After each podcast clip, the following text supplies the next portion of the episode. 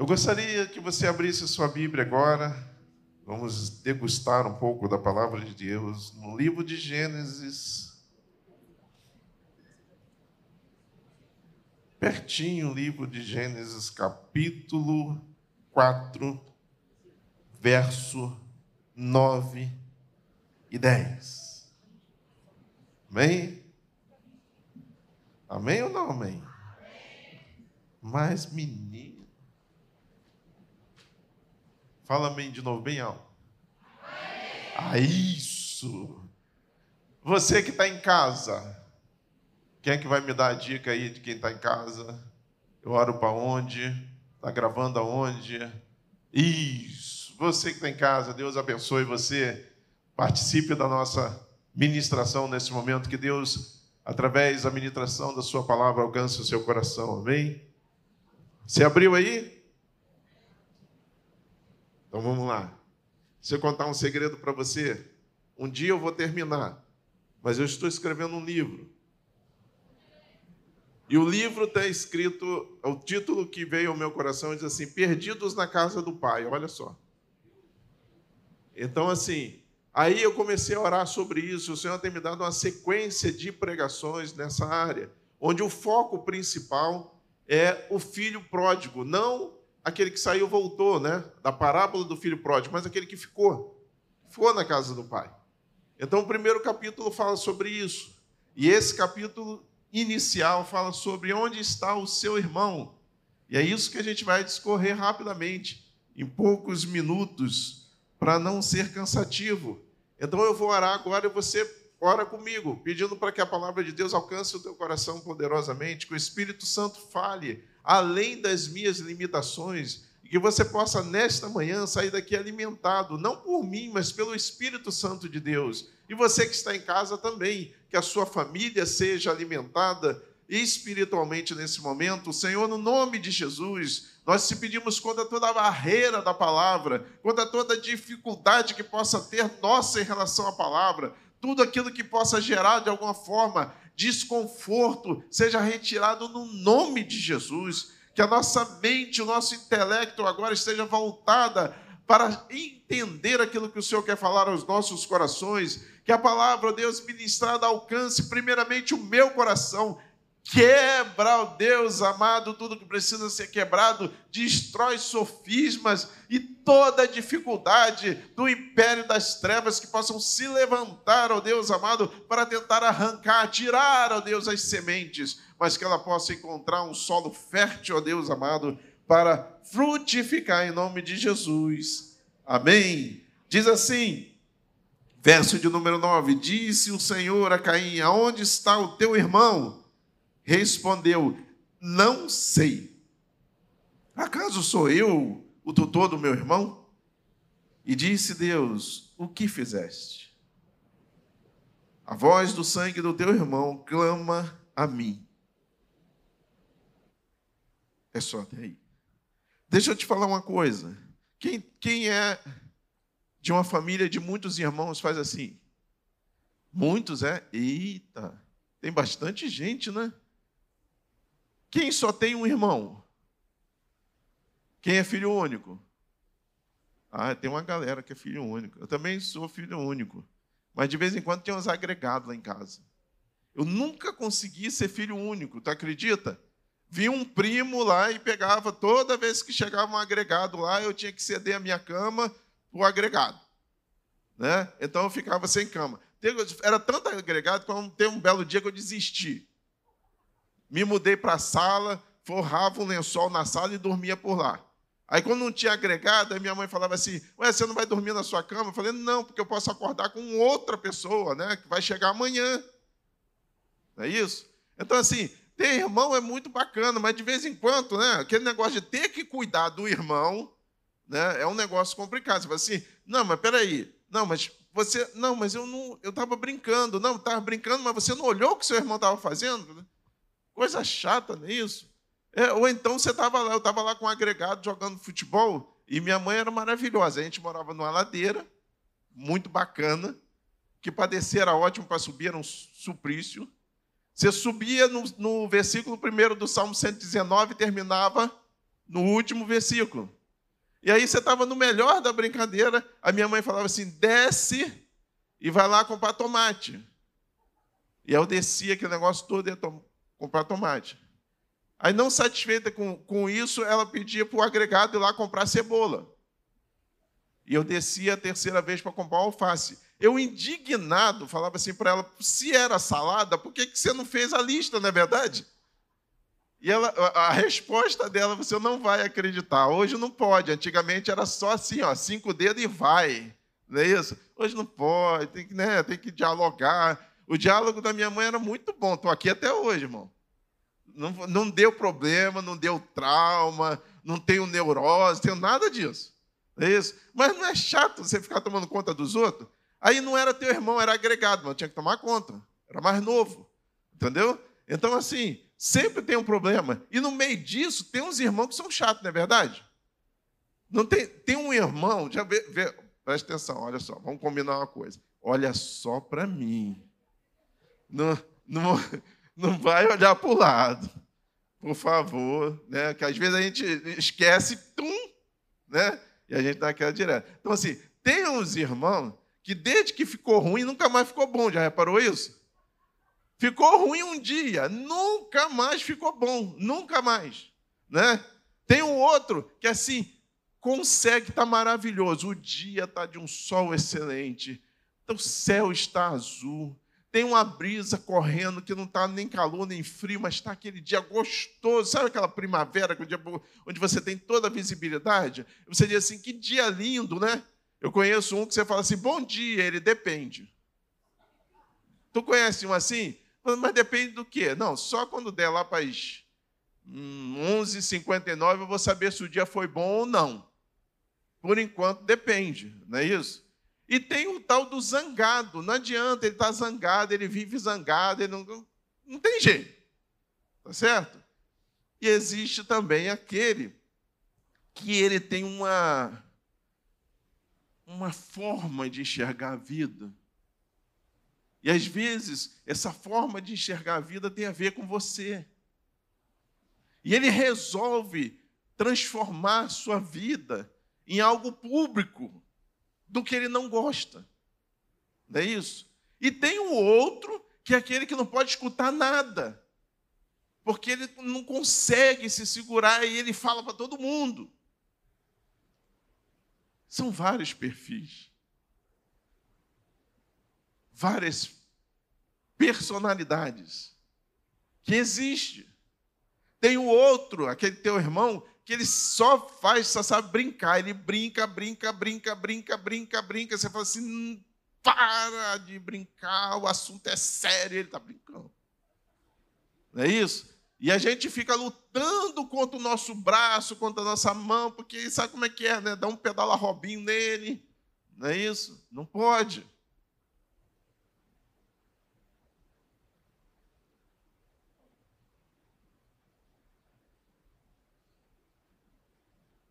Diz que um irmão foi com outro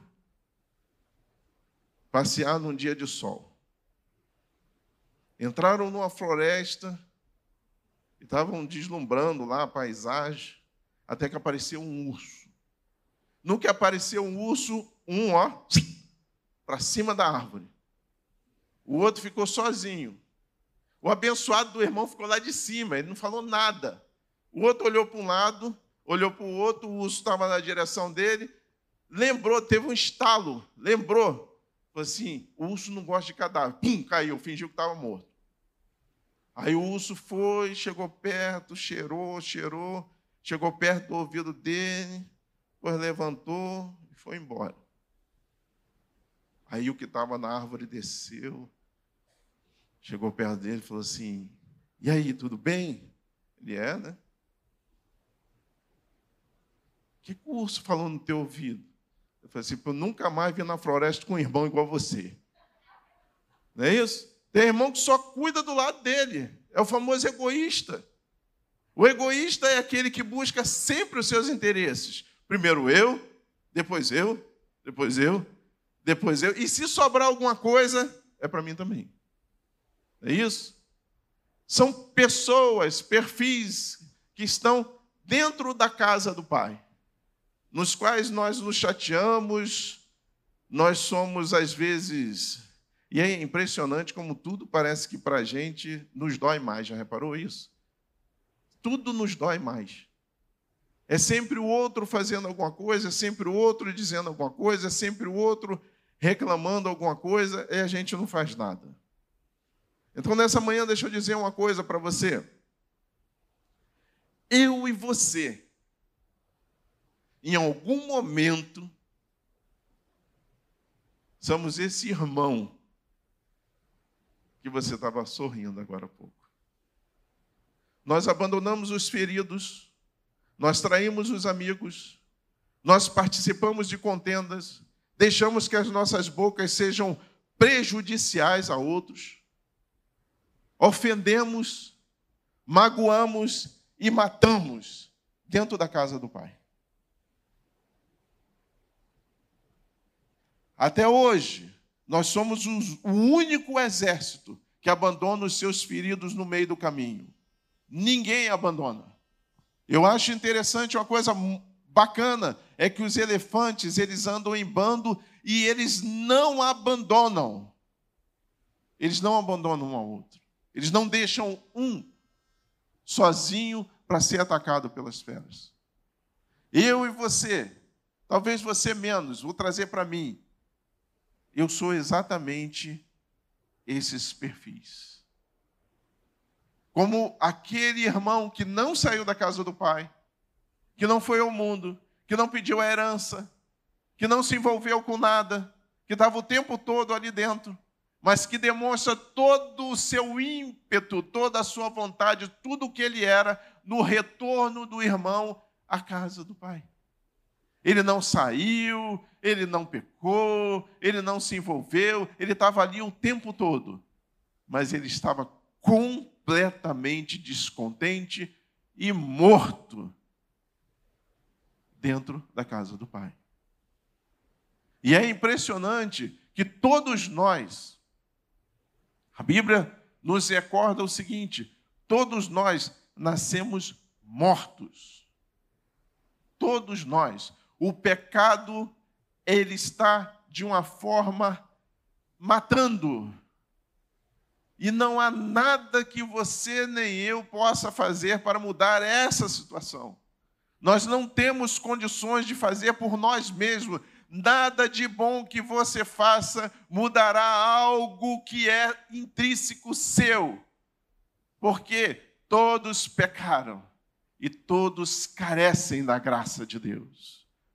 Deus fez de uma forma que ele não precisa de você. A graça vem sobre você do Pai para a sua vida, para que você seja resgatado dessa morte. A partir da vida de Jesus Cristo, ele sopra em nós uma vida nova, onde nova criatura você passa a ser. Então, assim, nesta manhã, o meu desejo e a minha oração é que o Espírito Santo sopre na minha vida e na sua vida, tirando coisas que eu não posso, não devo, não tenho condições, nem autorização para apontar o dedo para você, mas que você sabe que você está fazendo e que o que você faz entristece o Espírito Santo de Deus. Irmãos, a gente precisa começar a falar de coisas que nos dói. Sabe o que acontece? Muitas vezes a ferida está aqui, mas a gente não quer tocar nela, e ela não vai se curar sozinha, ela só vai se curar se tiver remédio, e o remédio arde. Quem é da época do metiolate aí? Se entrega aí agora. Isso. Tem mais, hein? Levanta de novo a mão. Tem mais. Ah, vocês não vão me enganar, não. Tem mais, hein? E era um sufoco aquele negócio porque tu, se, tu fazia tudo para não se machucar. Mas no ato em que você se machucava, mas parecia uma coisa assim meia, né? É, parecia que gostava. Né? Minha avó já vinha com aquele negócio. Só que se, eu era, eu sou antes do metiolate, eu sou do, do álcool com aroeira. Tá certo? Tem gente balançando a cabeça, tem gente que passou por isso, né? Pé de aroeira lá na casa da minha avó servia para duas coisas. Ela tinha o prazer de pegar o galinho da aroeira e ela me mirava assim, igual está o Davi aqui, e ela fazia assim no galinho, com a faca, tirando as folhas. Sabe como é que é? É o poder que tem de machucar. Aí ela, com aquelas folhinhas, ela já botava dentro do álcool, irmão.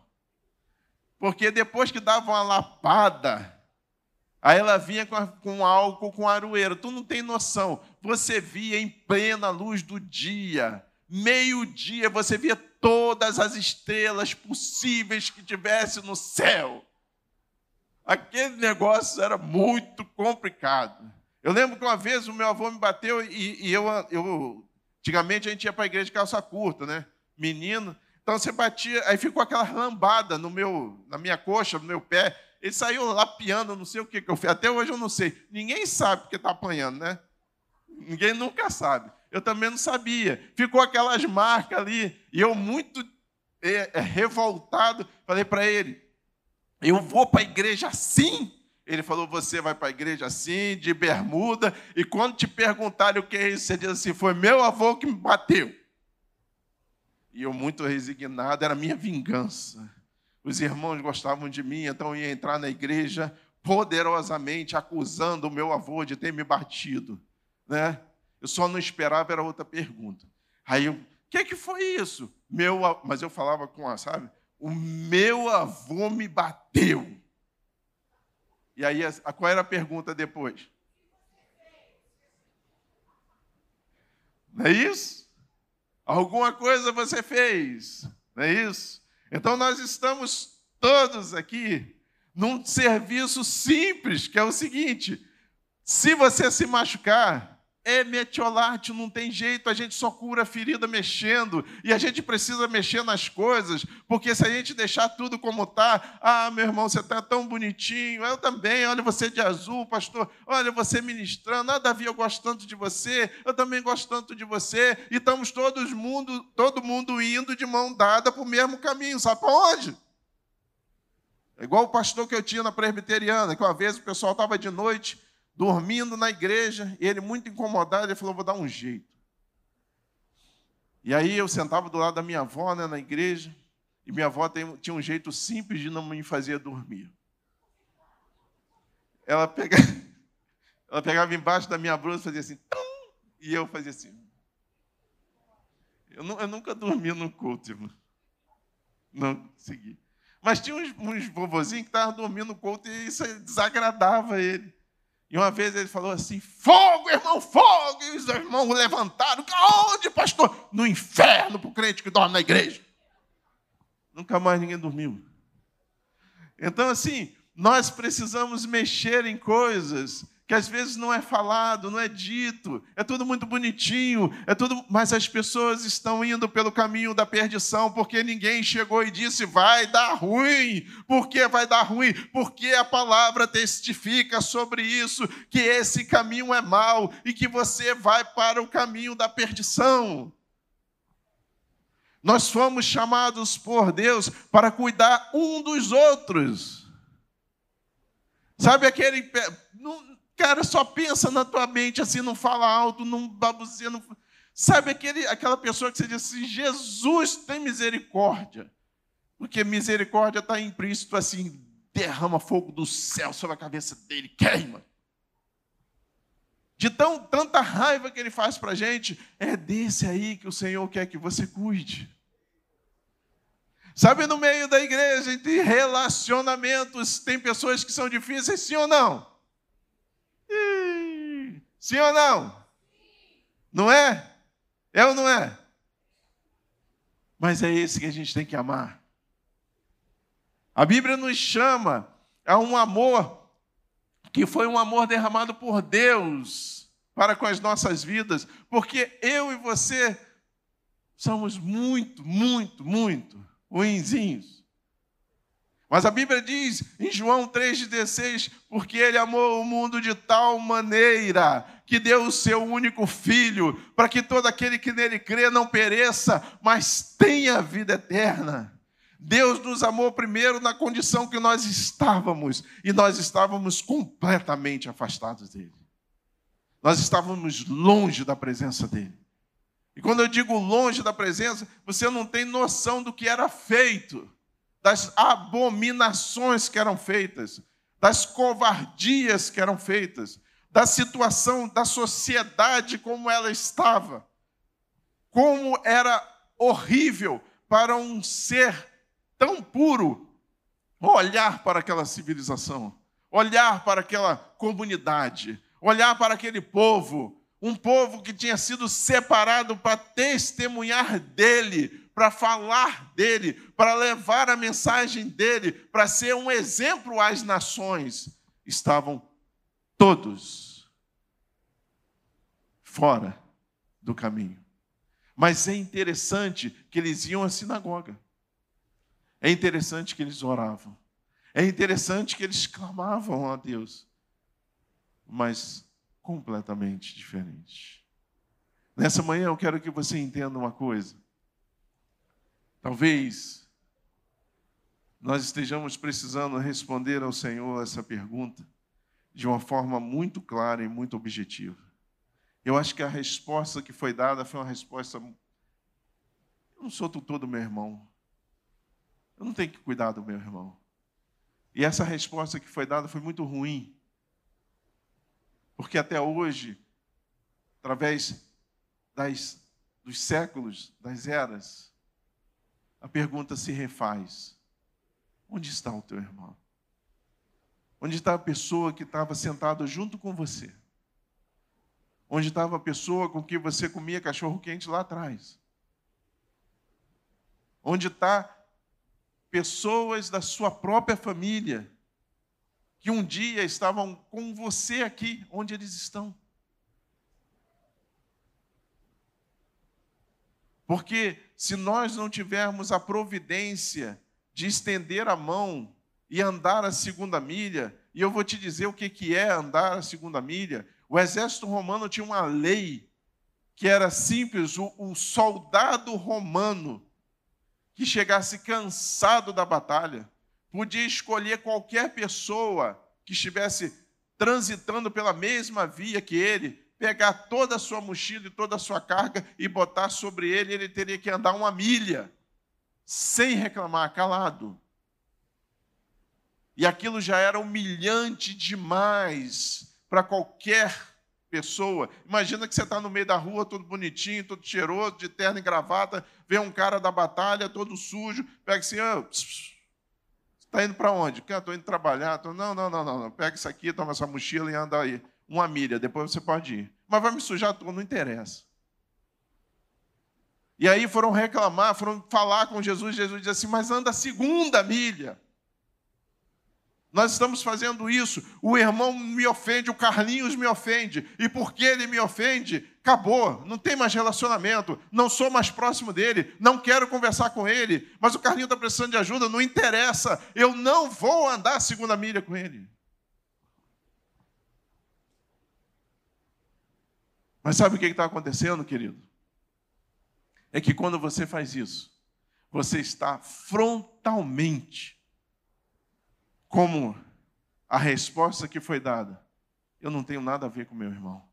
Sou eu o tutor sobre ele. E Deus continua perguntando: onde está o seu irmão?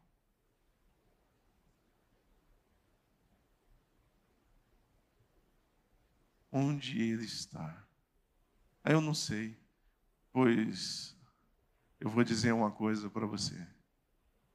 Rapidamente bater com ele conserte o que está quebrado, resolva o que está pendente, e ore com Ele, e crie restauração. Porque se Jesus fosse enviado por minha causa, e se eu fosse Jesus, eu diria: não vou, não, porque não vale a pena. Você, como eu, nós não somos diferentes. Há de que se ter um pouco mais de misericórdia, há que se dar o braço para puxar o teu irmão de volta, há que tenha pessoas que possam dizer: Olha, eu estive num momento muito difícil, mas o meu irmão me ajudou, o meu irmão estendeu a mão, o meu irmão me buscou, o meu irmão foi lá onde eu estava porque eu estava acabado. Quantas pessoas podem dizer que foi lá puxar dentro ali, ó? Como eu tenho amigos que vão dentro de boca de fumo para puxar pessoas, para dizer: meu filho, eu vim aqui resgatar você em nome de Jesus. Testemunhos de pessoas que vão lá, que vão tirar, que, gente que ora, gente que busca, pessoas. E não interessa se ele é graduado ou não. Não interessa se ele tem posses ou não. Porque eu já vi muita gente com dinheiro completamente arrasado. Pessoas já me procuraram e disseram assim: Eu tenho muito dinheiro, eu daria todo o meu dinheiro para ver o meu filho longe das drogas. Não tem a ver com isso. Tem a ver com entender que o amor de Deus veio sobre mim por causa da graça.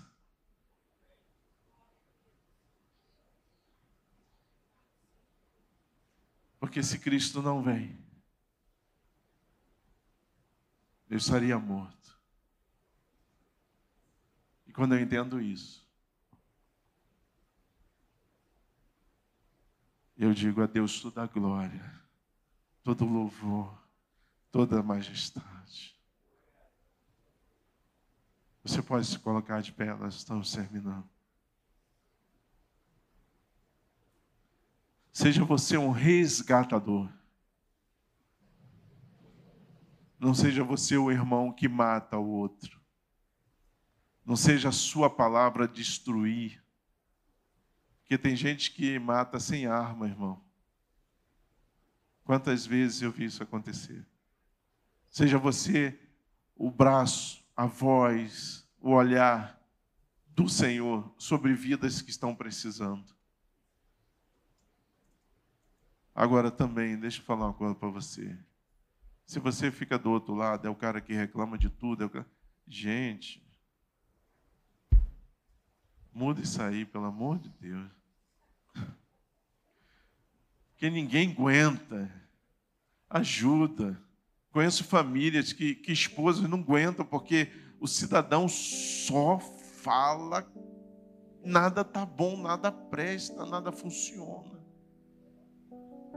Eu lembro que meu pai, uma vez, é, é, minha prima fez um, uma, uma, um almoço maravilhoso. Meu pai era muito brincalhão. E ele, ele falou assim: E aí, tio, gostou? Eu gostei. A Coca-Cola estava excelente. Vamos exercitar o ajudar. Vamos exercitar o responder com carinho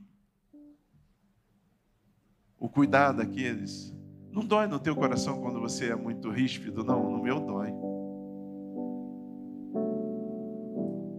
Eu tenho aqui uma menina que, que ela trabalhava no Bradesco. Não vou falar quem é não para não ficar com vergonha. Mas uma vez eu desci muito irritado naquele banco. Eles fizeram besteira com a minha conta. E foi ela que me atendeu. Você não tem noção, irmão, da minha cara quando eu vejo, eu vou dar aula, a menina está sentada lá, eu falei, Jesus. Mas eu fui grosso igual uma porta. Estava muito revoltado. Sabe aquelas taxas que eles tiram e não falam nada para você? E ela era a personificação do banco. Graças a Deus, ela teve misericórdia de mim. Né? Entendeu. Mas nós somos passivos disso. Se seu coração ardeu, querido, com a palavra, peça perdão. Aprenda a pedir perdão. É o seu marido, peça perdão. É a sua esposa, peça perdão. É foi com seu filho. Olha, às vezes, como pai, a gente não quer pedir perdão porque a gente acha que, como pai, a gente tem autoridade sobre o filho. Eu aprendi lendo uma vez eu exagerei com a minha filha e a, a palavra veio no meu coração. Peça perdão. Por eu ser autoridade, eu dou o exemplo. E com criança, você tem que ficar na altura dela, se você não sabe. Você tem que ficar de joelho na altura dela, para você falar com ela, para ela compreender. Você acha que a minha filha se afastou de mim por conta disso? Não.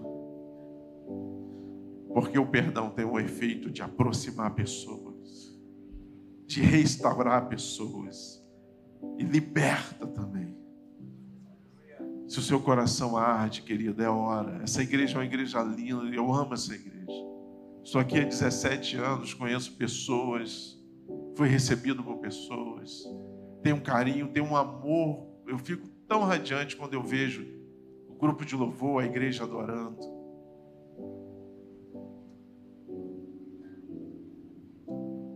Aprenda isso. Seja você a mão que ajuda, seja você aquele que levanta pessoas, seja aquele que tem uma palavra de Deus para a vida da pessoa, daquele teu irmão, que traz vida, que levanta pessoas.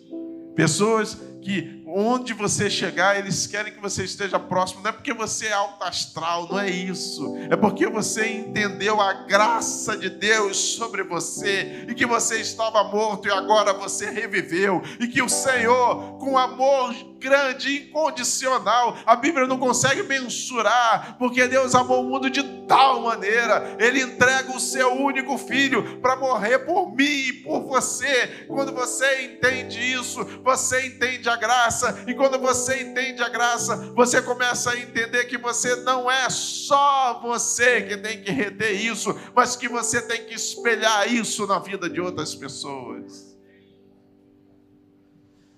Tem um compromisso nessa manhã.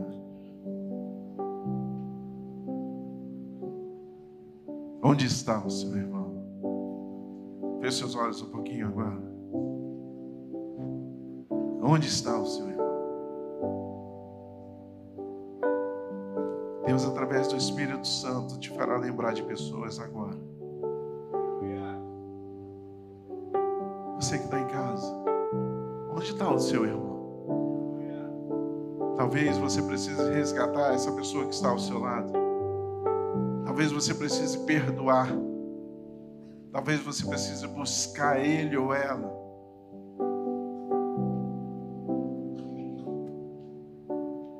Mas me magoou, não interessa. A palavra hoje não é eu fui ferido, me magoar. A palavra hoje é vamos restaurar. Vamos buscar. Vamos trazer para perto. Doce Espírito de Deus, nessa manhã, tu que passeia no meio dos candeeiros. Eu tenho certeza que tu está fazendo lembrar em cada mente aqui pessoas que estavam próximas se afastaram. Nessa manhã, Senhor, o Senhor fala aos nossos corações: onde está o teu irmão? Como é que podemos ficar tão alegres se falta alguém? Também, Senhor, aqueles que no seu coração estão tão amargurados, tão tristes, tão que ao falar só palavras duras, só crítica, que o Senhor tenha compaixão e misericórdia. Que nos dê graça para tratar, ó Deus amado, essas pessoas, para que elas possam viver dias de alegria, dias de refrigério, dias de felicidade. Alcança os corações nessa manhã, Senhor, aqui, em casa, aonde estiver. Que nós possamos tomar uma atitude nesta manhã, uma atitude de resgate, uma atitude de perdão entendendo que a graça veio sobre nós e que nós não merecíamos. Nós estávamos mortos e revivemos, porque o Senhor nos amou incondicionalmente. E o que o Senhor nos pede é que, depois disso, ame o teu próximo como a ti mesmo. Aquece o nosso coração, Senhor, e apesar de mim, fala profundamente aos teus filhos no nome de Jesus. Amém.